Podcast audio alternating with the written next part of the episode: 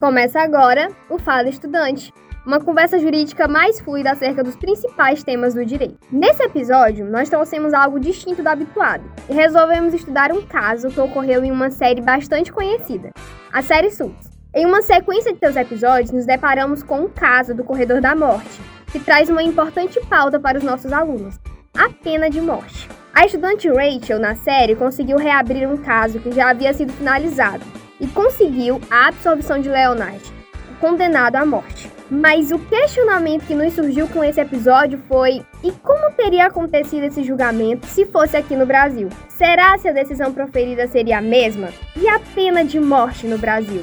A inconstitucionalidade dela surge por qual motivo? Fique aqui conosco e acompanhe essa discussão diferente e curiosa sobre esse caso.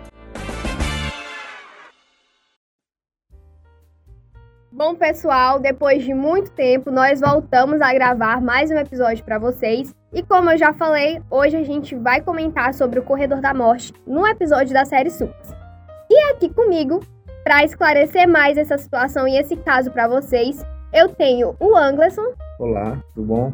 E a Angra. Oi, gente, é um grande prazer estar aqui hoje. A série é uma série que eu gosto muito, é uma série, inclusive, que eu assisti antes de começar a fazer o curso de Direito. E esse episódio é um episódio bastante interessante. Na verdade, a série é cheia de episódios interessantes, né? Porque a gente, é, inclusive, quem assiste, né, costuma muito comparar com a nossa realidade, só que acaba se decepcionando bastante, né? Porque a realidade da é totalmente diferente da realidade brasileira e acaba que a gente fica fazendo várias comparações. Como a Safira já falou, falou, o episódio ele decorre do seguinte: um rapaz, né, um homem, né, que ele já está condenado ao corredor da morte, ele está muito tempo já condenado, então ele já tem certeza que ele vai morrer. E aí a Rachel, que na verdade que é uma estudante na época, né, ela ainda não está formada, ela pega com um caso como pro bono e vai tentar tirar ele dessa situação, porque o mais importante, o mais relevante é que ela acredita que ele é inocente. Então ela faz isso, ela tem toda dá todo esse desenrolar da história para poder tirar ele dessa situação, porque ela acredita que ele é inocente. Então é uma questão muito interessante que a gente pode trazer para nossa realidade, como que seria, né? Isso acontecesse no Brasil, como que seria se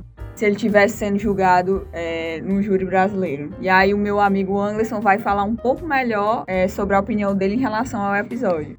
É, como as meninas bem já abordaram sobre o assunto, e principalmente sobre Leonard, na história, Leonard ele é um, um, homem negro, marginalizado e usuário de drogas, que estava no lugar errado, no momento errado, com pessoas erradas. Acontece que no momento ele foi confundido, né, pelo, pela, pelo ocorrido, o crime que aconteceu, a jovem que tinha morrido, então automaticamente ele se tornou culpado por uma coisa que ele não cometeu. E até ele explicar que não tinha sido ele, já tinham se passado 12 anos que eles estavam no corredor da morte. E com isso a gente pode ver que a justiça também nos Estados Unidos é lenta. Não é só no Brasil que a gente tem dificuldade em resolver as coisas. E a inconstitucionalidade está na seguinte forma: o direito à vida. Cadê o direito à vida de Leonardo? Cadê o direito à vida a muitos brasileiros que estão em total cárcere esperando um julgamento ou uma decisão na, no que diz respeito à penalidade? E a pena de morte no Brasil, ela existe, mas no, no seguinte fator,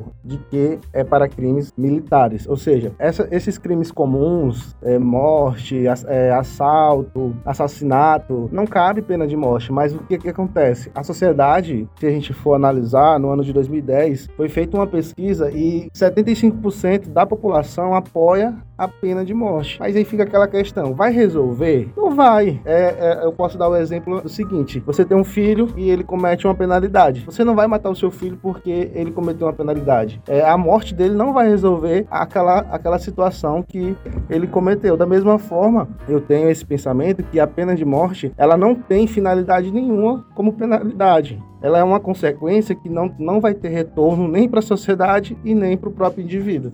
E é interessante a gente discutir sobre isso, porque quando a gente pega um aspecto constitucional, né, no caso da nossa Constituição aqui no Brasil, a gente tem é, o princípio da vida, né? A, o direito à vida é o, um dos direitos, é o direito mais importante que a gente tem até hoje, e é isso que nós prezamos, né? O nosso, o, a nossa Constituição, é, inclusive a nossa Constituição é conhecida como uma Constituição cidadã que preza exatamente por isso, pelos direitos individuais, pelos direitos humanos, pela vida. Então, a pena de morte, se ela fosse aplicada aqui no Brasil, ela iria contra totalmente a, a esse princípio, né? Que é, o, é, esse princípio constitucional que é tão importante para a gente. Então, seria uma coisa que mudaria completamente a nossa perspectiva.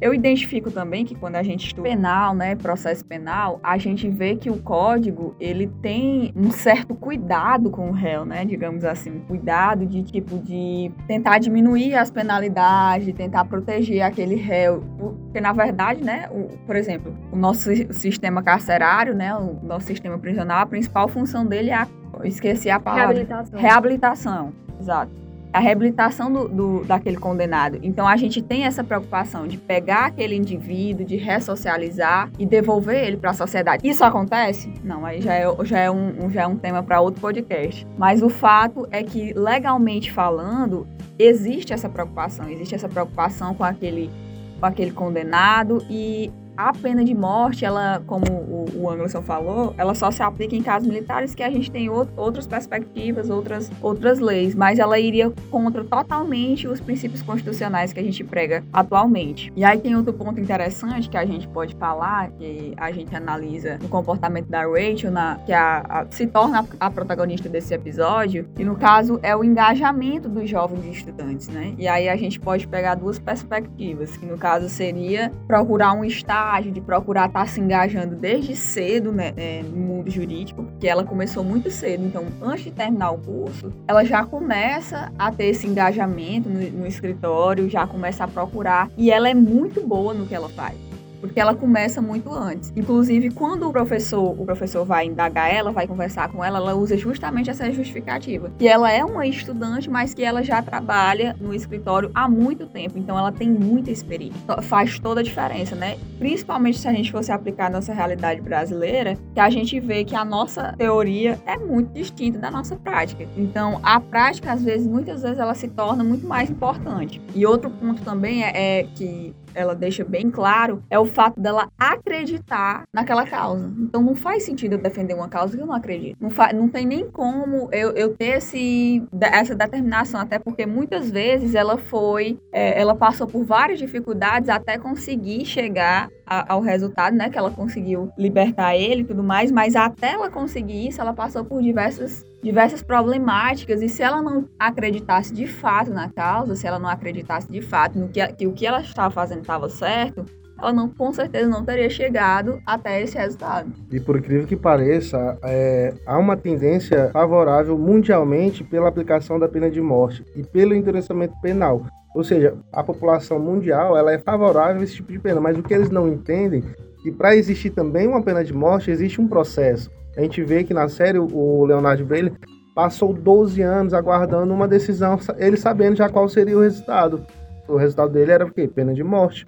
Ou seja, para poder acontecer a pena de morte, ele aguardou 12 anos. Então, não é só chegar e dizer assim: ah, eu cometi um crime, um assassinato, e amanhã eu já vou ser penalizado com a pena de morte. Não é bem assim. Existe um procedimento, existe um processo. É, da mesma forma, ele tem o um direito à defesa, e isso mostra que atualmente as polícias brasileiras elas matam muito mais por ano do que aqueles países que a pena de morte é, é a regra e prática do, do seu do, do, da sua legislação. E isso mostra que o pessoal não, não entende em si. Eles pensam que o olho por olho, dente por dente, vai resolver qualquer tipo de situação. A gente vê várias frases atualmente e eu fico pensando, é, a que nível a população tá chegando? De dizer que bandido bom é bandido morto. É, bandido bom é bandido morto, pode até ser, mas quando não é um da sua família.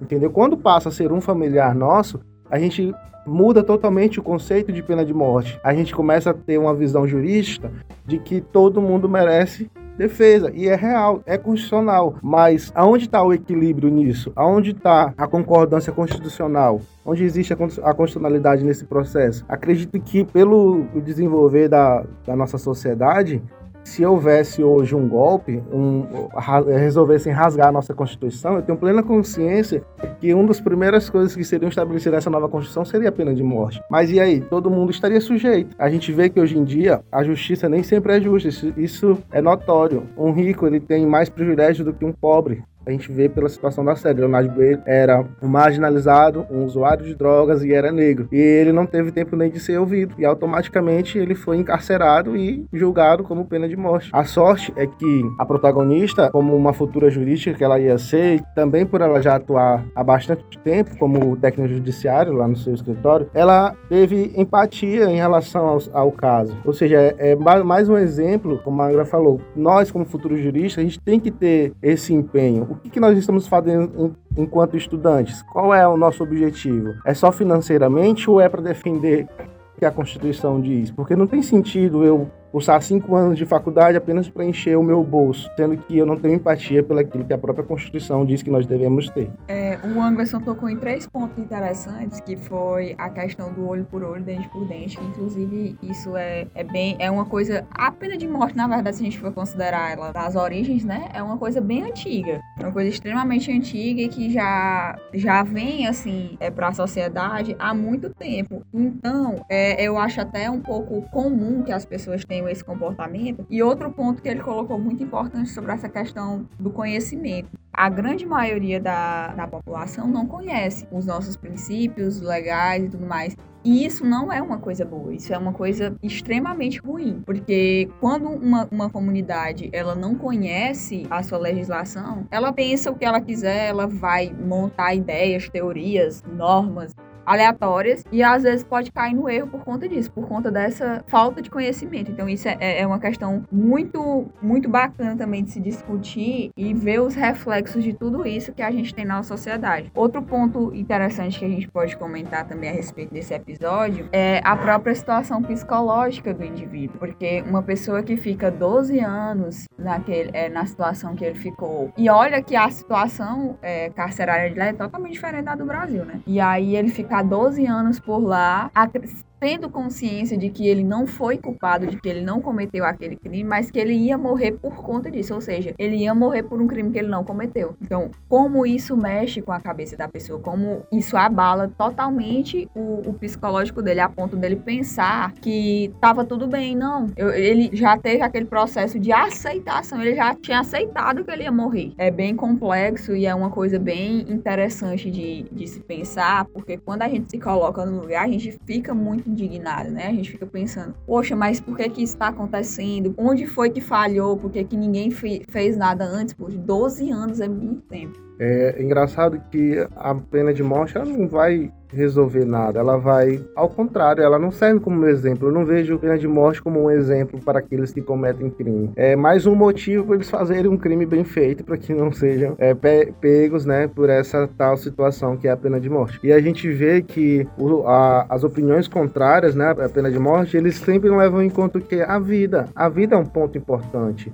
É através da vida que a gente é, constitui várias coisas nosso dia a dia, família, amigos, é, relacionamentos e privar uma pessoa de viver é, é, é, matar toda uma sociedade. Por conta de um erro, ela vai ser o quê? Penalizada. E aqueles que são favoráveis, eles pensam o seguinte, que a sociedade não precisa pagar pela manutenção de um criminoso que evitaria um superlotamento é, do encarceramento desses presos. Ou seja, eles querem resolver uma situação com uma penalidade cruel. Não, não tem justificativa privar a pessoa de viver por conta de um crime cometido. É muito mais fácil dar uma segunda chance, né, permitir a socialização e aquele indivíduo ele pode sim servir para a sociedade. É, essa questão da, da pena de morte e outras questões, né, que a gente vai estar tá abordando aqui ao longo dos episódios, é muito interessante e aí, aí, aí, fica o questionamento, né? Cada pessoa tem o seu posicionamento a respeito da, da pena de morte. A gente tem que considerar também que nós vivemos em outras realidades, né? A gente vive uma realidade muito diferente da realidade onde a série se passa, mas a gente deixa a indicação para vocês que assistam a série inteira. É uma série muito boa, uma série realmente muito boa, tem muitos conceitos, muitos princípios que a gente consegue é, pegar e aprender bastante. É uma série que dá uma inspiração bem bacana. E a gente faz isso, a gente deixa a, a indicação aí para vocês que assistam os episódios para que a gente continue é, discutindo sobre o assunto. A gente agradece também a, a, atenção de todos e foi um prazer muito grande estar, estar aqui com meu amigo Anderson e a Safira discutindo sobre essa temática. Espero que todos tenham compreendido e até a próxima.